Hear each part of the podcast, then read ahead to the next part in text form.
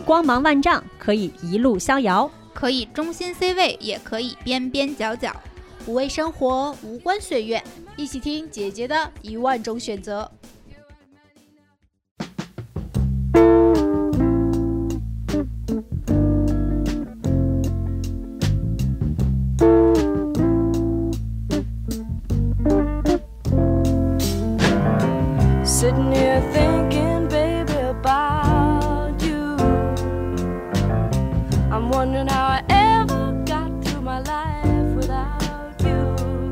大家好，欢迎收听新一期的《姐姐说》。我是美丽。Hello，大家好，我是六月。Hello，大家好，我是樱桃教主。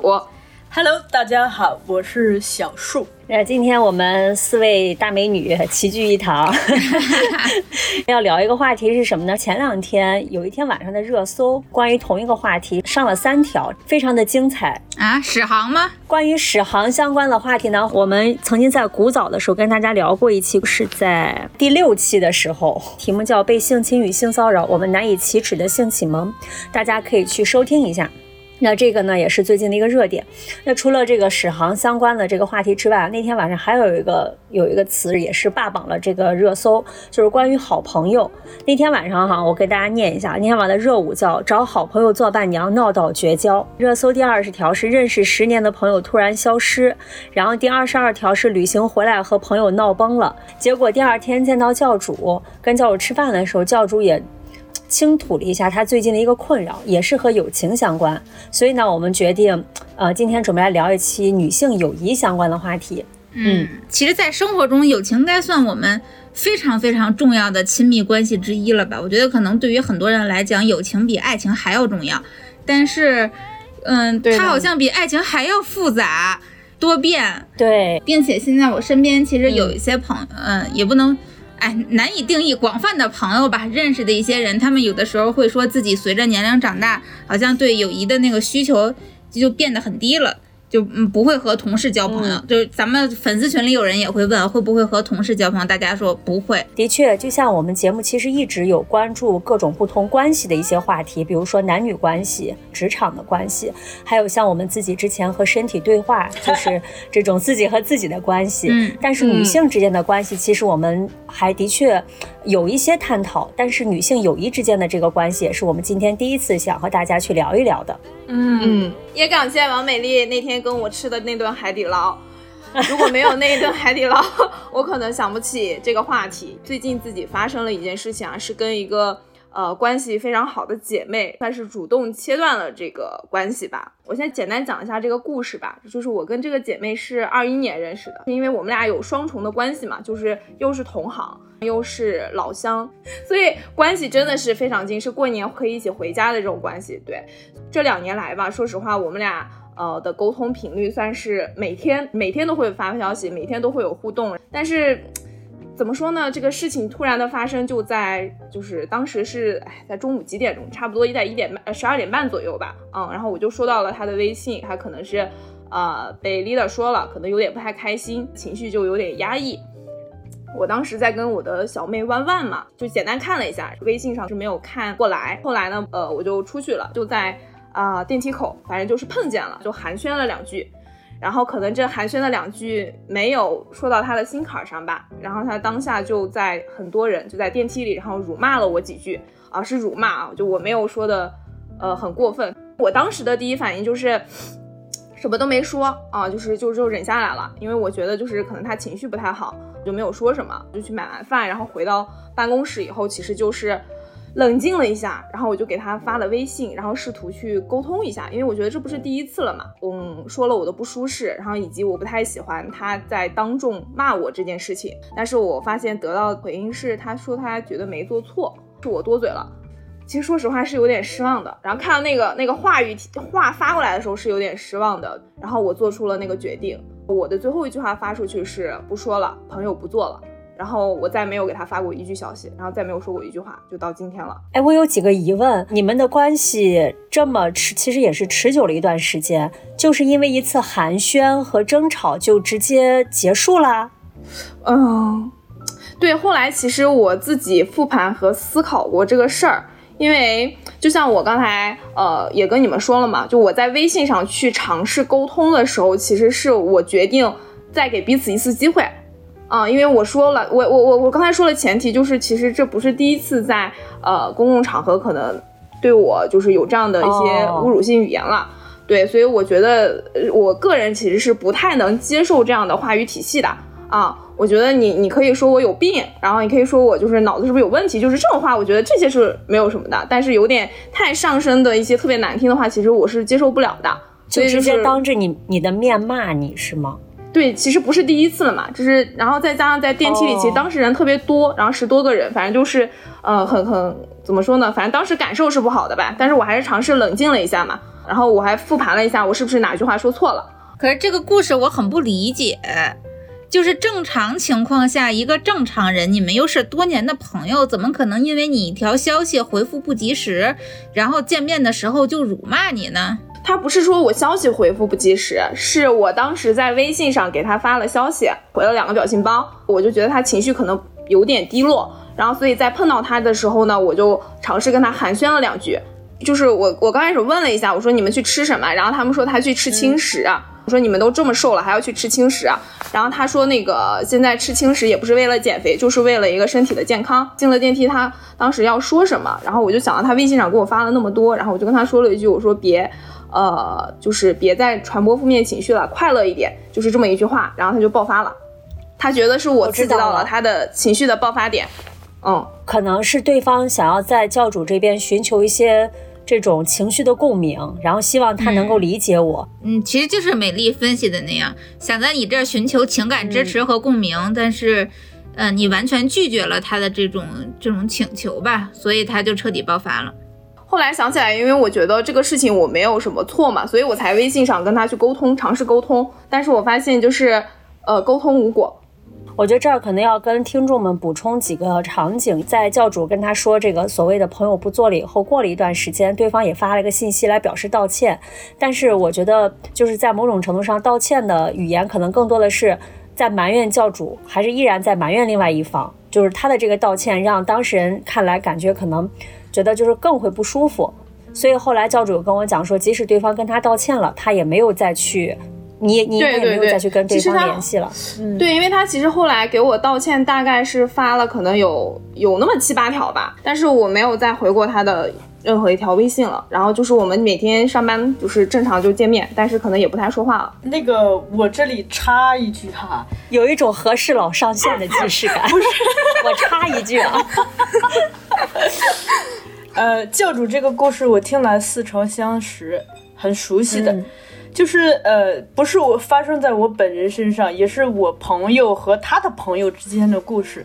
就是我觉得这个可能，嗯，存在一个关系，就是说他们双方彼此对这个友谊的这个呃度数，比如说我们把它比作这个酒，对友谊的度数的理解是不一样的。就是从对方来说，他可能呃是期待你有很高的这种默契度来满足他的这种呃情绪上的这种共鸣的，特别是在他自己遭遇了不太好的心情的时候。但是呢，其实可能在教主这边，呃，不管是因为客观原因，还是因为主观的理解，可能就是你们双方对这个友谊的度数的理解是。不一致的，有错位的，所以教主可以给到的东西，可能不是对方期待的。那这种错位呢？比如说那个理解度数高的人，他会可能在这个事事情上，呃，有的时候真的像男女朋友一样，他可能会有一些情绪化，因为这个 落空了嘛，失望了，所以就会容易造成这样子的误解。因为我这个，我有一个朋友，他和他的朋友就是这么闹掰的。呃，我还甚至记得当时我这个朋友说了一句话，就是说，你对我有这样高的情感需求，那你何不找个男朋友呢？当然，在我听来，这句话其实也挺伤人的了哈。但是其实他背后，我想是彼此对这段关系的这种理解的错位，或者是说，呃，一方对一另一方的依赖更高，而另一方可能并没有给到，或者是不认为需要给到那么深的依赖。如果这么说，倒也没错，但是确实，我怎么去解释这个呢？就是因为我其实是外表很开开放的这种很 open 的，就是我对所有人是 open 的一个状态，但其实我内心是有一个很小的一个圈子的啊。就比如说，可能呃，能到能进入我这个圈子里面的这个小圈子里面的人，才能真真正正被我称作朋友。所以一旦被我称作朋友的这种人的话，其实我对他的包容度其实是非常非常高的。但是只要不踩我的底线，其实我是可以反馈给他更多的。如果没有这样事情的持续发生的话，其实我是能给到他一些同样的反馈的。其实我觉得这里头有一个很重要的点是这样子的哈，哎呀，我怎么开始讲课了呢？是这样子的，就是说，嗯，人类友谊天花板上线。当我们对一段关系的那个亲密度理解的很高的时候，是我们是默认为我们是在是可以在里头被宠溺的，呃，被包容的。但如果说对方人家跟你理解的不是一个层级和度数，可能就会产生这种错位。那同样另一方面呢，其实作为一种反思，我是会觉得，不管亲密关系亲密到什么程度，彼此的那种尊重。和那种应该说的谢谢，或者是那些所谓的客气的部分，我觉得其实还是不必少的，因为我们越是对这种度数理解的错位越大，越容易产生这种想来很可惜的这种分歧，甚至是分离。但是如果说，即使在最亲密的关系里头，仍然保持一种尊重，甚至是。人家帮你递了筷子，就就是要要感谢的。人家包容了我们，我们也是需要在，呃，适当的时机向他表达感谢的。可能这样子就是，呃，产生误解的几率会少一些。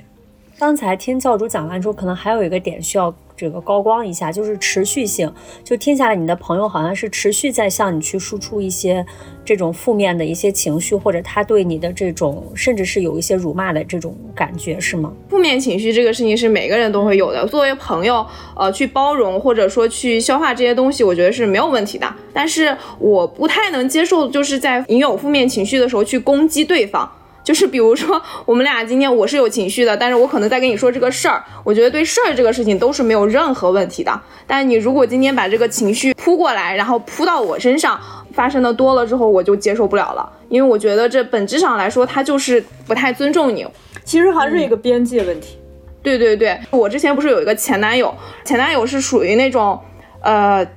嗯，平常的时候对我特别好，真的是非常非常非常好的那种。但是他一到跟我吵架的时候，他就开始指责我的各种不好，什么难听说什么，说我人品不好，说我不努力，然后就这种话他都能说出来。就是我老板骂我的那些话，会从就是会在我难过的时候，然后我输出给他，我只是希望要一个安慰，但是这些话会在他情绪不好的时候，在我们俩吵架的时候，会反向再输出给我，如刀一样再扎在我的心上。在第一次发生这种事情的时候，我试图跟他沟通；第二次、第三次的时候，我就接受不了了。就是一个事情不能过三次的。我觉得朋友之间或者恋人之间都是这样的，就是如果你在情绪暴怒的情况之下，你想的是反扑你的关系最好的人，你身边这个最关心你的我觉得这个事情是我接受不了的。呃，不管是友谊也好，爱情也好，因为离得越亲密的人，其实越知道你的软肋嘛。所以我觉得跟成熟的人去做朋友，他可能就是知道一种分寸感。不，不管我们的关系有多么的交恶，或者是此刻我的心情情绪有多么的不好。有些话是永远不能说出口的，哪怕你心里头真的这么想了，要有这种分寸感，还是不能轻易的去把那个刀子插向对方的软肋。我有一个新的角度啊，我们可以，我觉得是可以值得探讨一下，因为我不知道你们有没有那个同样的经历，因为我刚才听教主去形容他自己这段友谊的时候，他们最开始是老乡，是朋友，后来成为了同事，这中间本身。就是我，我不知道你们有没有经历过这种朋友变成了同事，或者是朋友变成了室友，这种你们之间的原本的距离急剧拉近的情况。反正我自己室友就也也是同一天生日，然后在迷笛音乐节当志愿者认识的，都学日语，你就可想而知，他既他既有缘分，对他既有缘分，又有共同的兴趣爱好。基于这样，我觉得这应该已经是一个。友谊的基石已经很坚实了吧？然后在这样的情况下，因为我比他早毕业一年，当他想开始实习的时候，我就把他安排到了我们公司实习，因为我们公司非常小，说实话，反正需要人，你跟老板推荐一下，老板也就也就弄了。毕业之后。又来到我们公司，因为他比我晚一届嘛，慢慢的，而而且我们那会儿是创业公司，所以成长的比较快。慢慢的，他又成为了我的下属，而且我们两个人一起租的房子是室友，这中间两个人的关系是急剧变化的，而且无限被拉近，太复杂了。对，就是你一天二十四小时，除了闭眼睡觉的时候，全两个人全部都在一起。我我们俩现在也也变成了一个那个不太。虽然还互相留着留着微信，但是日常的联系已经非常少了。当然，可能不是因为我们两个人的友谊发生了像像教主这样的突然的巨变，但是它中间确实你是能够感受到这种友情的变质的。那我想说的这一点就是，其实人和人之间的这个关系本身，它 就是关系可能是一种流动的关系。你们最初的那个友谊，嗯。他就只能维持到你们两个人原本那个距离，它就只够维持你们两个人原本的距离。当你变成同事或者变成室友之后，他对你的期待会变多。然后，当然，你们两个人之间互相给予的那个需求也要也也会变得也会变得更多。基于这样的情况下，教主这个朋友可能如果不是他现在不是他的同事，那仅仅只是在微信上找他抱抱怨两句，那教主就即便回个表情包，他可能抱怨三遍，教主回了三个表情包，我觉得也不至于会发展成可以辱骂这个地步。我们有的时候会说。呃，情侣之间决定分手，说可能仅仅只因为今天做的这碗面不好吃，两个人就分手了。但绝不仅仅只是因为这一碗面的原因。就像教主和他的这个朋友也一样，他们今天就因为，因为他的朋友对想想寻求情感支持，教主忙，然后没有给到，然后对方就大发脾气，情绪失控。但他其实是日积月累的非常多小的矛盾积累到这儿的。就是一个身份的多重的叠加之后，对方对你的期待和单纯的单一身份标签就会不一样嘛？对，这我这个是肯定的。对，我觉得这可能是成年人的友情这个非常具有特点的一种情况，就是我们的友谊往往会掺杂着非常多的其他的因素啊。比如说我和美丽，我们俩最初认识的时候，对吧？先从这个潜在的客户慢慢成为朋友，然后现在又一起做事，这个小小的称为合伙人吧。对，每天的摩擦就很多，对吧？虽然没有什么，呃，没有什么值得大摩擦的事情，因为我们创的这个所谓的业也是太微小了，不也不是个业啊，不值得争吵，不值得争吵。但是类似的情况其实会很经常在成年人的友谊中出现的。这个就让我想起我之前也有一个现在跟我在一起工作有一个很多年的好朋友，我俩认识也是非常非常机缘，是当年在报社面试的时候，他在我前面一个。我记得还是非常清楚，他在我前面面试的时候，主主编问他的问题是：哎，你平时喜欢看什么电视啊？然后你喜欢看什么电影啊？我就想说，我去，报社面试这么轻松吗？那我可太好了。到我的时候，你来说一下你的毕业论文写的是什么吧。然后，请你复述一下你的毕业论文。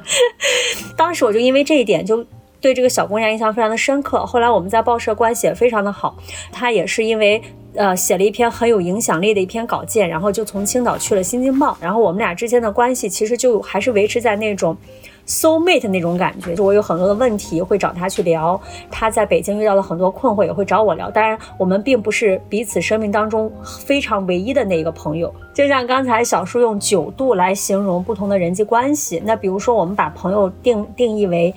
你围在你身边的这个距离感，比如说距离我最近的可能是三米的朋友，像这个朋友之前可能一直是在五米的距离范围内，就是我们彼此都有彼此的圈子，并不是特别的唯一的那个所谓的很闺蜜的角色。那直到后来，就是他去创业了，我也面临了一些职业上的转型，探讨的更多还是工作上的一些事情。那直到后来我到了北京，然后我们俩一起创业，一起做一家营销公司。那这个时候呢，会发现你突然从五米的距离被。强行拉到了要要在三米的距离去运营你俩的关系，就会出现非常多的问题。比如说我们第一次合伙的时候，当时我其实那段时间特别不舒服的一个点，非常细节的一个小点，就是他是一个早起早睡的人，我是一个晚起晚睡的人，他就会觉得我早晨七点钟八点钟没有起床干活是偷懒的表现。然后呢，我晚上发方案给他，十点十一点他不回，然后我就觉得，哎，他怎么又睡了？就是因为十点十一点在我看来是一个非常正常的一个可能晚上工作的时间，就有很多这种细小的摩擦。其实你说实话，在朋友看来，其实这个点是一个非常小的点。比如说我晚上找不着朋友，我第二天再找不就得了吗？但是就这样很多小的点就会让你让你在工作的时候，当你强行拉拉到三米的时候，你们俩的位置的感觉就会特别的奇怪。他也感觉到了不适，所以呢，后来我们就郑重的谈了一次，就我们就和平的拆了拆伙了。后来我们现在又在一起做事情的一个前提是，开始这次之前，我们进行了一次非常深入的交流。我会跟他很坦诚的分享，从五米到三米这个距离对我来说产生了很多的不适感，然后他也说了很多我之前根本没有意识到的，对他来讲非常非常不适的感觉，聊得非常的坦诚，彼此才决定是不是要再一起去做事儿。就是他会不停的产生问题，因为你的关系的身份变化了，他就会产生很多问题，甚至是我有一个三米的朋友，就是非常非常近的一个朋友，我们在一起做了一个项目。中间也会有一些让我很不舒服的地方。属实说，至少在我看来，我其实还挺难。这也是小哥哥说我的一个问题，就是还挺难做到公私分明的。在公事上遇到的一些情绪，很难不带到私事上去。在未来的几天，会故意的去梳理这个人。暂时我们在私生活上也先不要去交流，或者说我想要跟他去释怀这件事情，那我可能也会从私事儿去切入。身份变化之后，你其实要处理的角色关系是更复杂的。嗯。但是我觉得你还挺有这个耐心跟毅力去坚持去维持这段关系的。呃，对，就是我在关系中是一个非常主动的人，我是一个特别看重关系的人。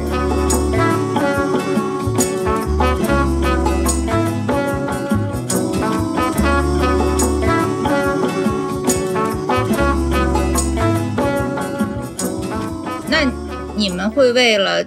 解除一段关系而痛苦不已吗？首先，我们要明确一个概念，我觉得就朋友是可以主动选择的，你是可以去选择谁做你的朋友，同时也有权利去选择谁不做你的朋友。小时候，我们每个人都会和同桌成为朋友，会和邻居成为朋友，发小成为朋友，就是这些朋友他根本就不是主动选择的，他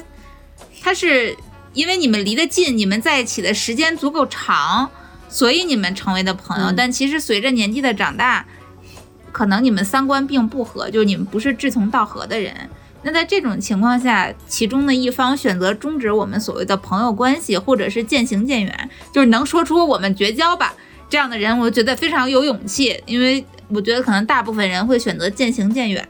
但是这样的关系，我觉得嗯，似乎也没什么可惜的，因为我们可能本就不是是的，是的，本就不是一个世界的人，我们只不过是。刚好做了同桌而已。我跟六月比较相似啊，就是，呃，很小的时候的那种朋友，当年不算是自己主动选择的这种，后来相处的不舒服，我就会直接选择就渐行渐远了，就是不太有什么这个伤心啊或者失望啊这种，但是可能你。在你长大以后，然后你去主动选择的很多朋友，如果一旦切割的话，其实还是挺会难受的。就比如说我，我跟呃这个姐妹切割的时候，那个感觉真的是失望。就是这两年的关系，最后怎么就走成了这个样子？哎，这是你第一次和一个人彻底绝交吗？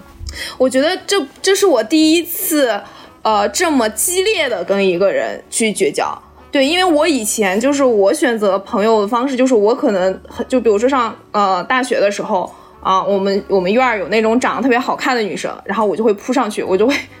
我 我对天然好看的那种美女们，然后我就会去主动选择扑上去跟他们做朋友啊。但如果后来比如说大学毕业了之后，我发现没有办法跟他们保持一个很很很高频率的对话，或者或者说同步的一个成长了之后，我就会渐行渐远。就是我觉得我我我大概用的这种方式，就是会慢慢的、慢慢的，然后不聊了、不联系了，就淡了。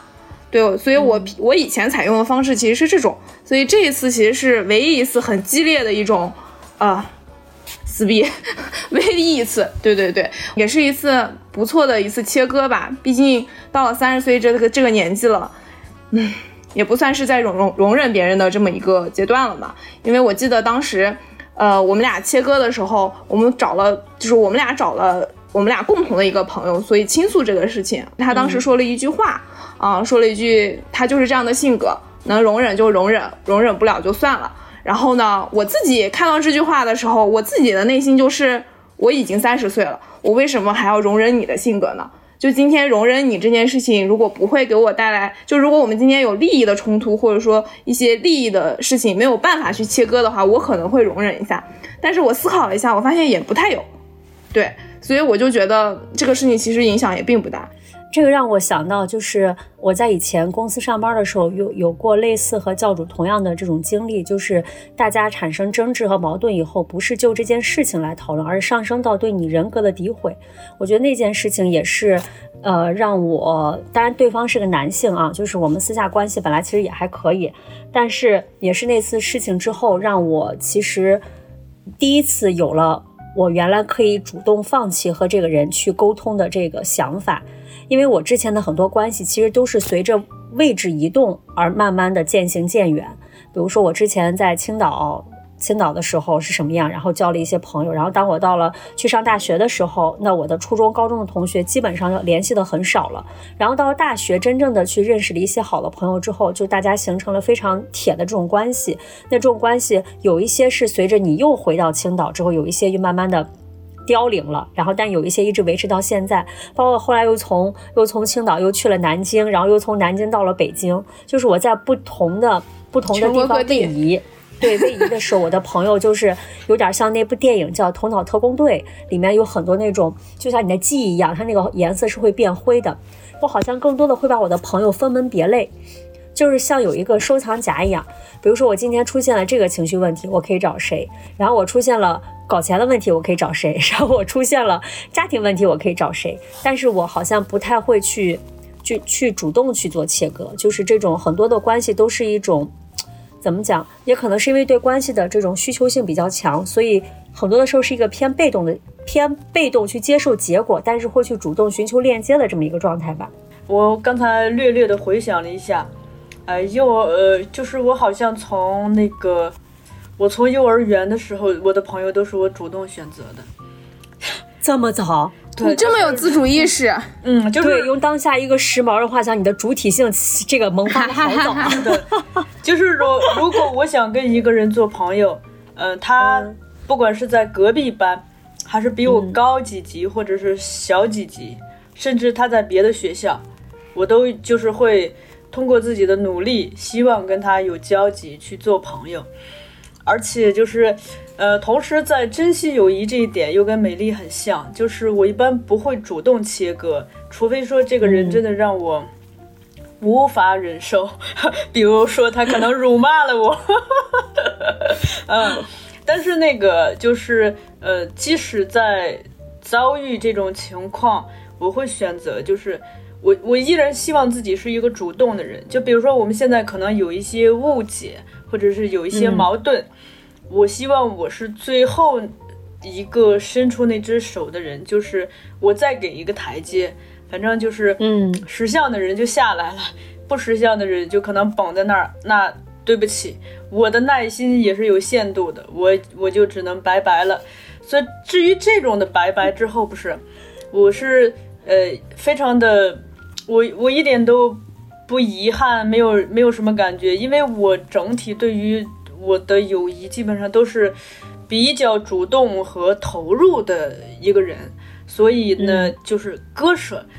我也不会觉得有遗憾，我只会为对方感到遗憾哈。然后那个 对 割舍了人类友谊天花板，的确是值得有遗憾的一件事情。对，所以就不会怎么样。但是呢。我一般只要对方是一个善良的人，我会即使在所谓的切割的时刻，我会告诉他这种，呃，我的态度，不管我们之间发生了多么的那个什么，请你相信，我是会以永远是以一颗，呃，友善的态度去去面对，不管是过去的你还是未来的你，呃，而且就是过去的，嗯，我依然觉得很美好。只是说很遗憾，它很短暂。刚才我们提到了，我们可以自主选择开始和结束。那我想问问你们，在维系一段友谊的过程当中，你们有遇到过什么迷惑的地方吗？我现在是疑惑越来越少。我觉得其实，嗯，呃，我还是刚才那个态度。我觉得，嗯，去，呃，多去表达自己的爱和感谢以及尊重，永远是必要的。我我其实对于疑惑这件事情不太有了，因为我一直的就我对待朋友的态度依依然是，呃，我觉得不舒适的关系，就是让我觉得不舒服的时候，我就会呃试图尝试着，不管是渐行渐远还是发生怎么样的关系，就尝试我把把自己脱离出来。其实前段时间还有一个挺治愈的事儿，就是在我跟这个姐妹切割以后，我不是去了重庆嘛。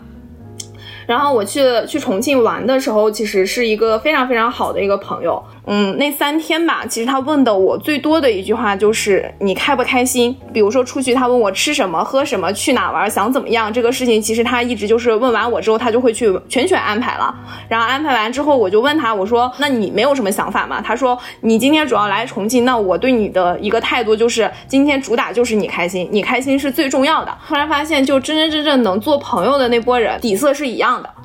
就大家都是很真诚的对对方去付出的，他们是很在意很在意你的感受的啊。然后我们俩就彼此会像是呃朋友一样在打气，就是他不舒适的时候，就他可能在工作上遇到了情绪上的不舒适的时候，他可能会来给我打电话。但是我们俩沟通完之后会寻找一个解法，然后以及彼此就是在寻找，哎，那我们下一步应该去做什么？然后后来我其实是复盘了一下我周边的这一波朋友。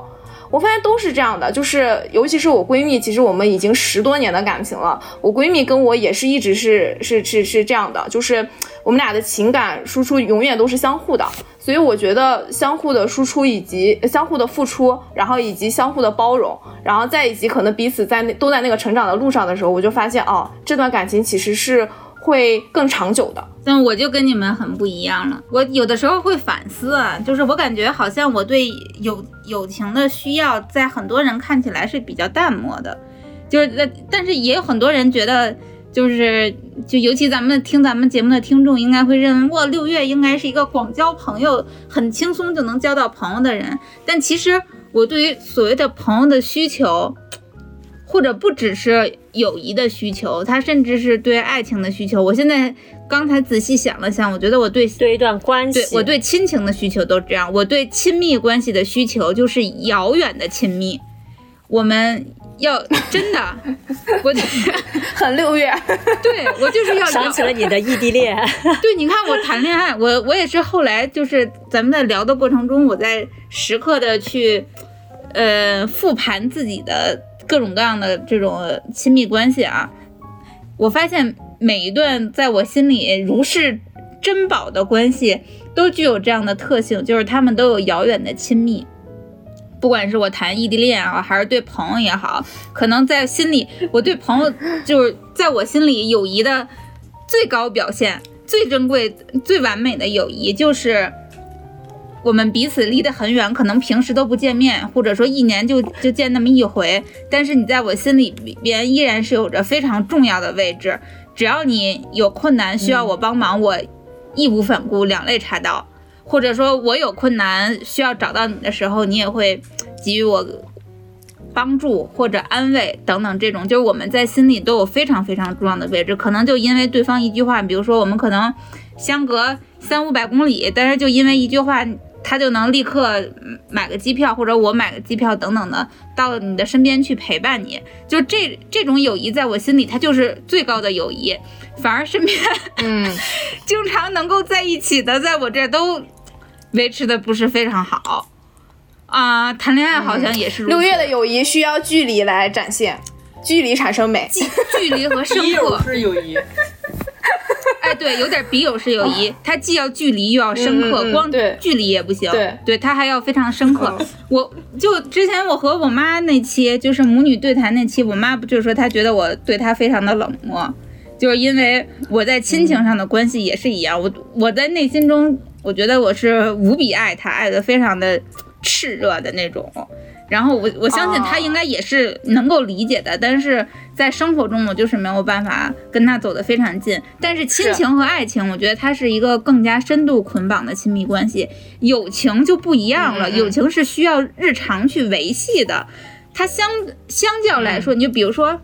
比如说爱情嘛，它至少要有仪式，我们要有在一起的仪式和分手的仪式。那友情就一切都淡淡，他不需要在一起的仪式，也不需要分手的仪式，所以在你日常没有好好维系他的提时候，醒我了，没有，古代的时候，男生建立友谊 啊还是要哥哥血，喝一喝，然后人家还是歃血为盟，搞点仪式我。觉得这种很 这种很适合我，所以我我的友谊就是，如果要非得说给给我比较大的困扰的话，就是可能会有一些我比较珍视的人，但是他在我日常的。日常的疏于疏于维系中渐行渐远，我们慢慢的就失去了联系，而且。因为我们本身原本我的友谊就是不怎么联系的，所以当我意识到我们已经 已经渐行渐远的时候，我们可能已经好几年、三年、五年都没有联系过了，就是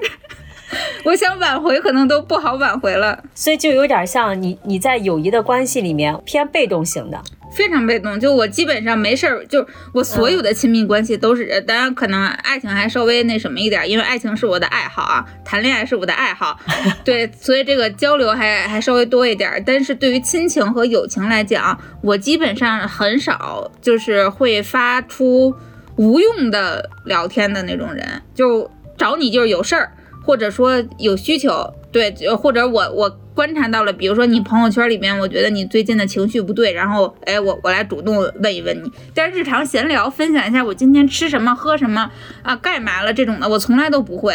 然后我也不会主动发起邀约，说咱们哎今天一起吃个饭吧什么的。但只要对方就是其他人约我，我是从基本上如果没事儿的话，我是绝对不会拒绝的。我不是讨厌干这样的事儿，我就是无法主动发起。从我的角度，内心我感觉和六月的关系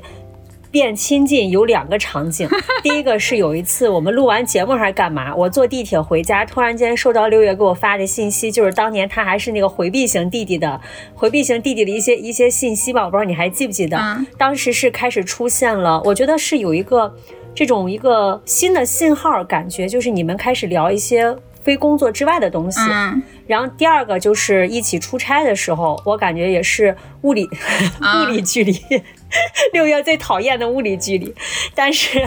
但是我觉得就是是这种两个场景的变化，会让我会让我的感觉是和这个人的关系会更进一步。嗯，也也确实会，嗯，和教主的友谊基本就建立在海底捞，把教主就吃成了金卡会员是吧？还是黑卡会员是吧？但是我我说实话，就是。呃，跟六月的关系就是在微信上感觉想说点什么，但每次这个话语发出去了，然后就不知道该说点什么。就是我感觉我们俩好像彼此都有一点对对方的那个尴尬在。你你们有吗？能理解，有，而且有是吗我在这儿可以做一个小小的坦白。我那天跟小哥哥说，嗯我说你你知道吗？就是。呃，因为我是一个极度就是在某种在某种情况下，在关系里面会缺乏安全感的人，我会因为那天晚上我想给六月发一条信息，但是我不知道该怎么发，导致我那晚上都没睡。为什么？什么 就是不知道该怎么发啊？想发什么就我不记得发什么呀？我我不记得了，我现在已经不记得了。但是我记得那种感受，就是我会去揣测你的回复，然后你的想法或者你的什么，然后会对我造成很大的压力。但后来我应该给你发了，但是你就是回答一个应该就是好，OK，没问题，就这种。不够热情，不是不像我每次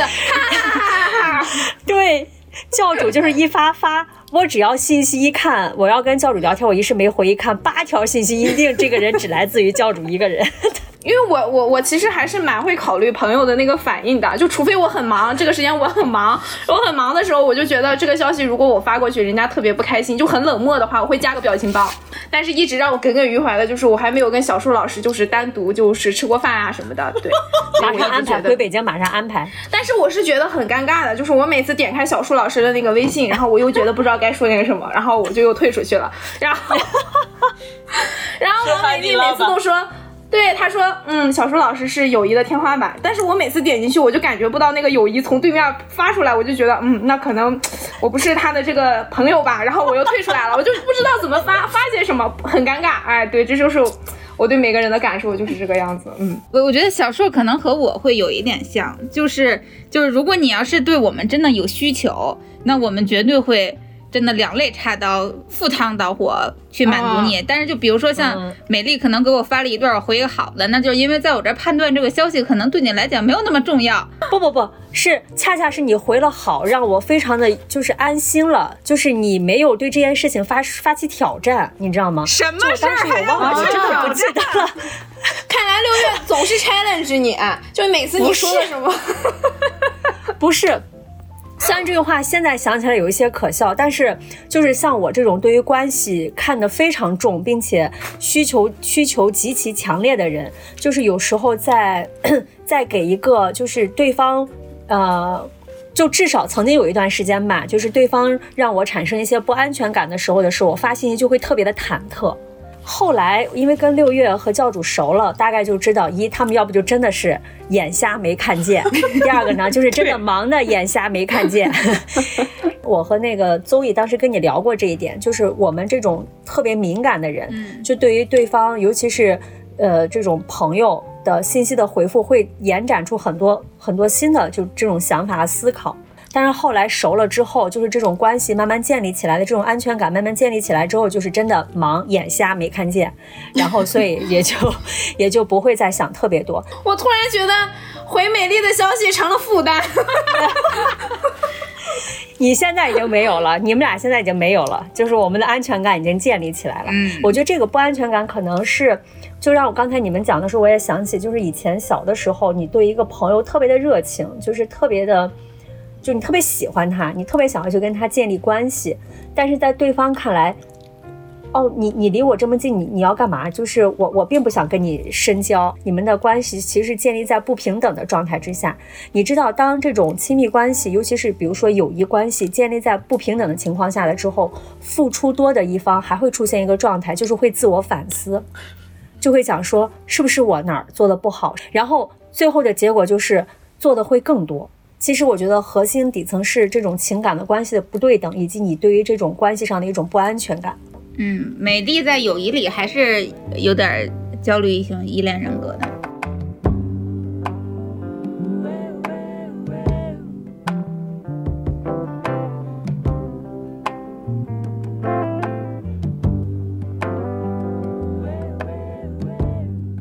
之前穆老师提的那个，就是有没有过特别舍不得的，但是结束的那个？我呃，咱不是上次那个聊那个翻开校内网的那期吗？嗯嗯，就那个朋友，就是我当时是觉得，呃，我我我有点不舍得，就说啊，就这么就结束了，嗯、所以就是自己做了一番努力。当然，这个努努力并没有当当场见效，哦而是时隔多年之后，这朋友就突然来找我来了，然后而且找我的那个。出现的那个状态就跟我们第一次认识的那个感觉特像，所以我们就假装过去、过去的事儿，我们都彼此假装都没有释怀了发生过，就嗯像重重新认识自己彼此一样，就开始了。嗯、现在就漫长的季节里面一句台词叫“向前看，别回头”。啊，因为现在哎，今年刚好是第二十年，所以会更加珍惜。哦，嗯，所以六月你有你有这种就比较遗憾的有也我我其实挺多的，我你要是非得说我能想起来好几个，就因为我的这种对待友谊的这种性格的关系，而且咱们这个。这个就是咱们这一代是经历互联网的变迁的一代，我们可能有很多的嗯关系就是随着、随着这个手机号的变化，然后 QQ 号不用了，变成了这个校内网弃了，然后又到了微信上，就是这样，就像搬家在丢东西一样，好多的关系就随着这种社交软件软件的这种搬迁就丢失了。我可以分享其中一个，就是我小的时候，我觉得可能也算是我主动选择的友谊，大概在。我们小学五六年级就年级比较高的时候，然后当时就有另外的两个女生，她们玩的非常好，但是其中有一个女生就非常吸引我，就会觉得她特别有灵气，就很想和她们一起玩。然后我已经细节已经记不清了，反正大致上的原因是我应该主动发出了这种友情的邀约，就是类似于，哎，我想想跟你们做好朋友，想加入你们这样的小团体。然后我们这个团体还慢慢逐渐的成长的越来越大，反正到最后就是三个男生三个女生，感情无比之好。就像怎么说呢，就是啊，有就是就跟小学什么六人帮什么的，就是那种感觉一样。长期长期混迹在一起的三个人。我以前在以前的节目里边分享过，我本身小学的时候就有点那种江湖气，就是会行侠仗义，而且我又是很需要那种强烈的感情的人。虽然这我不知道听起来是不是有点矛盾啊，我要我又要。遥远，然后又要深刻，就是我是需要那种特别强烈的感情的人，所以在这样的这种所谓的六人帮一样的小团体里面，江湖气的感情是非常强烈的。一个人被老师被老师罚站了，可能剩下的五个人就会跟着一起出去为你撑腰，就这种很小时候的这种很江湖气、很很具有青春气息的这种友谊，它其实对我非常重要。然后这个女孩，但。现在这另外的五个人，就是我们六个人，其实都已经不联系了。但唯独其中有一个女生，是我现在想起来最嗯难以释怀和最。最舍不得的吧，就是我们后来到了中学之后，也一直在维持着我所谓的那种遥远且强烈的关系。我们虽然在一个学呃在同一个学校同一个年级，但不不在同一个班，就会经常互相写信，而且写的都是那种很掏心窝子的话，然后说非常在那个时候的自己看来是非常非常重要的那些话。然后他也会因为他的老师，因为我上学的时候还是挺叛逆的那种嘛。然后他的老师就会告诉他说：“你少跟少跟他接触，嗯，他会把你教坏。”就是这种，他甚至作为一个非常，就是作为一个好学生吧，会因为这他的老师说我不好而公然的顶撞他的老师，因为他觉得对人骂友是非常不仁义的表现，就是就是这样。而且他会把这些事情告诉我，嗯，他的情绪，然后在我非常叛逆且低迷的时候写信鼓励我或者怎么样的，我们。我觉得是非常非常深刻的一段友谊，但是就是因为我的这种所谓的对于情感上的被动，然后我们慢慢的从初中又到了高中，高中又是同一个高中，然后我们还在写信，只不过写信的频率在变慢，然后在频率在拉长，后来又上了大学之后，基本上可能就只停留在互相关注了人人网，它就就是被时间的洪流冲散了，我们的。物理距离越拉越远，然后心理距离也越来越远，一直到上了大学，我们就彻底在两个完全不同的城市里面，然后几乎就是彻底断联了。然后可能你就只能通过像人人网这种，嗯，去了解他细枝末节的一点点的生活，但你其实并不知道他的生活里到底发生了什么，他最近又喜欢看什么书、听什么歌、交什么样的朋友，你就全然不知了。每当我想起来，都会觉得还是挺遗憾的，觉得这段感情是很很珍贵的，但是就无从下手了。它已经被，就像你不小心从大海里边丢了一个瓶子，这个瓶子已经被冲跑了，你找不到它了。但其实你要非得说找，还是能找到的，因为毕竟是初中有初中同学、高中同学，你问一问还是能问到的。但就一直也没有过这样的冲动。就只停留在这种淡淡的遗憾里边，但刚才听小树说，就他他又说起来，他给朋友就是挽留了一段友谊的这样的故事，我倒觉得，也许我也可以试试。哎，六月，嗯，我有一个那个最近刚好有一个想法，可以跟你这个就是算是一种对话吧。呃，其实呃，我前一阵子就是不是逛在上海逛了很多公园嘛，嗯。我逛公园的时候，我有一种感觉，就是说，其实我们的很多朋友，他就跟我们在同一个公园，就只是说，可能你在这边逛，他在那边逛，但其实我们逛逛的是，我们依然在同一个公园。这个公园我们可以理解为是一个城市、一个国家，是吧？一个时代。那其实我们每天都接受的是同样的这个日日出和月月升，然后。这一刻，我就想到一件事情，就是说，首先，其实如果就是你心里头有这个人的话，我觉得就是这种物理距离的这种分割，或者是就真的是天人两别，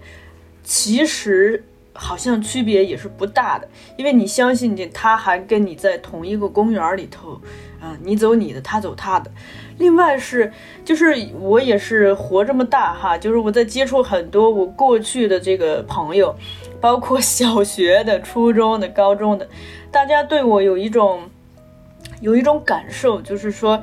不管分开多少年，大家再见到我，依然觉得我就跟以前一样。嗯，他们对我的这种相信啊，就会让我觉得。就是不管我们分开了十年还是二十年，不管分开之后有没有再经历过重逢，但其实就是他们会相信我啊，依然在很很认真的生活，依然就是底色没有变化。这种相信本身，它其实所建立的那个连接，嗯，我觉得，嗯，见不见面可能没那么大那么重要。呃，我那天逛公园，内心得到了一种更轻盈的东西，就是说，我知道生生命中很多朋友幸运的会重逢，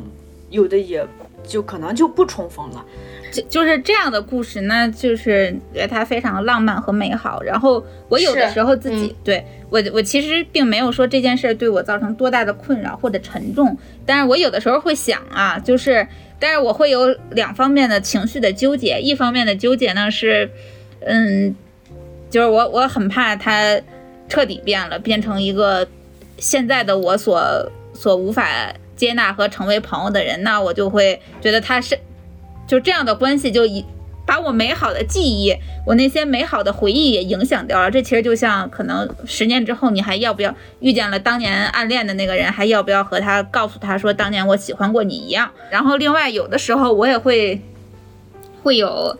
反正人就是这样嘛，人的情绪就是不断在变化，然后非常的矛盾，经常会自自我反驳。有的时候我也会像小树一样想这关系的美好。就是这样，我们可能就有的人冲散了就冲散了，你接纳他就好了。我们依然活在美好的记忆里，在互相彼此的认真生活就够了。但我有的时候又会觉得这样的想法有一点，呃，说难听点，我觉得他有点中庸或者犬儒主义，或者说好听点，他就是他太成年人了，你知道吧？就这种大道理，轻飘飘的大道理，他太成年人了。像那种突然联系了、失散了十年的好朋友的这种事情，他是少年才会做的事情，是赤子之心才能做出来的事情。我就觉得这样的东西才珍贵。这两种，这两种情绪同时存在在我的脑海里，就是我我很难说哪一个更，嗯，更能战胜我，就是哪哪一个更更能。在我的脑海中处于优胜的地位，去促使我行动，这可能也是为什么这么多年我也一直都没有采取过行动。我有的时候会自我安慰说，哎，这个那那叫什么，曾经拥有就好。但有的时候又每每想起来，又想，哎，要不然试试尝试联系一下他，就这样就很矛盾的。嗯，我这边是很多朋友，就是不管分开是五年还是十年哈。就是再见，就跟昨天才见完似的，就该干嘛干嘛。对，哎，对对对，这种朋友我觉得还是有的，就是有那种嗯，曾经是很好的，然后再见面，然后发现哇，还是跟跟老朋友一样，还是能聊很多，聊非常多，最近发生了啥，啧啧啧啧聊完了一天。对，所以我其实，在某种程度上，并不是特别赞同说很多人渐行渐远是因为缺少了共同的生活话题，或者是怎么样。我觉得，如果是被你定义为能够呃走得更长远的这种朋友的话，他是不太会出现这种情况的。就像我们刚才讲的这种，他可能时隔多年依然像昨天才见，嗯，但他需要缘分或者契机啊。当然，是的，是的。这里我特别想跟大家分享一首这个日文歌曲，就是小田和正的，叫《深信不疑》。我 我觉得友谊也好，爱情也好，其实如果我们彼此双方都能共同的向对方投来这种深信不疑的东西，呃，就是不管对方遭遇什么，不管是别人说了多少这种流言蜚语 什么，我们都能就是拥有一种深信不疑的东西。那那个时候其实是一个，我想是一个非常美好的连接，也非常的难得啊。对你让我想起了，就是在准备这期节目的时候，当时看到一句话，就是大概意思讲的就是友谊它其实是两个人的事儿，它不是你一个人的事儿。很多时候友谊啊，它不是说靠你自己努力这件事儿就能成的。另外一件呢，就是既然它是两个人的事儿，那这段关系的成与败就不在于你一个人的身上。就即使这段关系走到了尽头或者怎么样，也不要对自己产生过多的疑惑，或者是怀疑，或者是责备。因为是两个人的事情，我觉得，嗯，首先在友谊里，其实我们都是有一个成长过程的，并不是每个人都是立刻就变成一个，呃，成熟的人的。但就是呃，我我想，就不管对方的成长速度是怎么样的，其实我们可以更主动一点，变成那个比较成熟的人。这个成熟就表现在，比如说我刚才提到的，适当的对边界的尊重，以及那个呃，就是有些话永远不要说出口的这种分寸感。嗯，包括就是嗯，更主动的呃，这种对爱的表达，我想很重要。对，然后还有一点，我觉得也是，不管这个朋友是三米，或者是五米，或者是十米开外，就是如果你有很多这种你自己的一些感受想要和他去表达，那就勇敢去说，这个会收获到一些非常额外的一种很很美好的体验。因为这个就让我想起我那次和我朋友去深度聊了三五个小时，我的那种收获，那种就像小树经常说的轻盈感，就是我感觉如释重负，非常的。就是很多事情，就过去积压的很多事情一下子消散了，那种感觉特别特别的舒适。我觉得如果在听我们节目听到现在，就是如果还有一些朋友们，就是对于你的一段就是友谊里面有很多让你有一些，嗯，不管是堵得慌，或者说是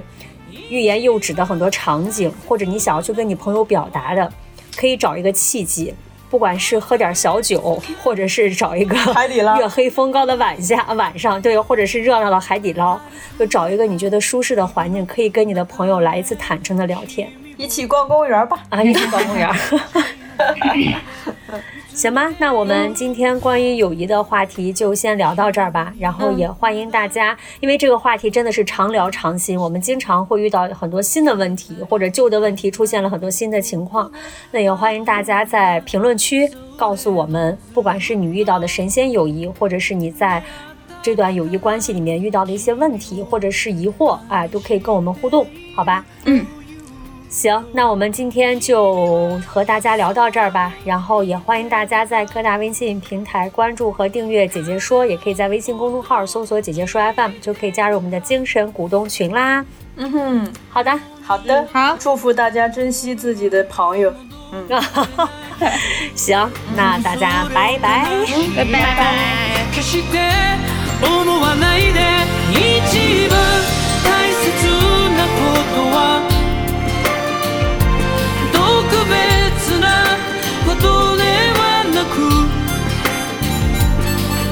ありふれた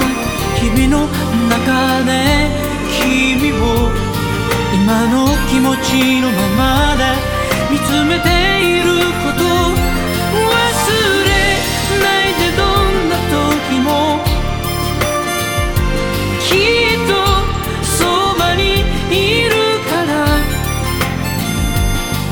そのために僕らはこの場所で同じ風に吹かれて同じ時を生きてるんだ。どんな時もきっとそばにいるから。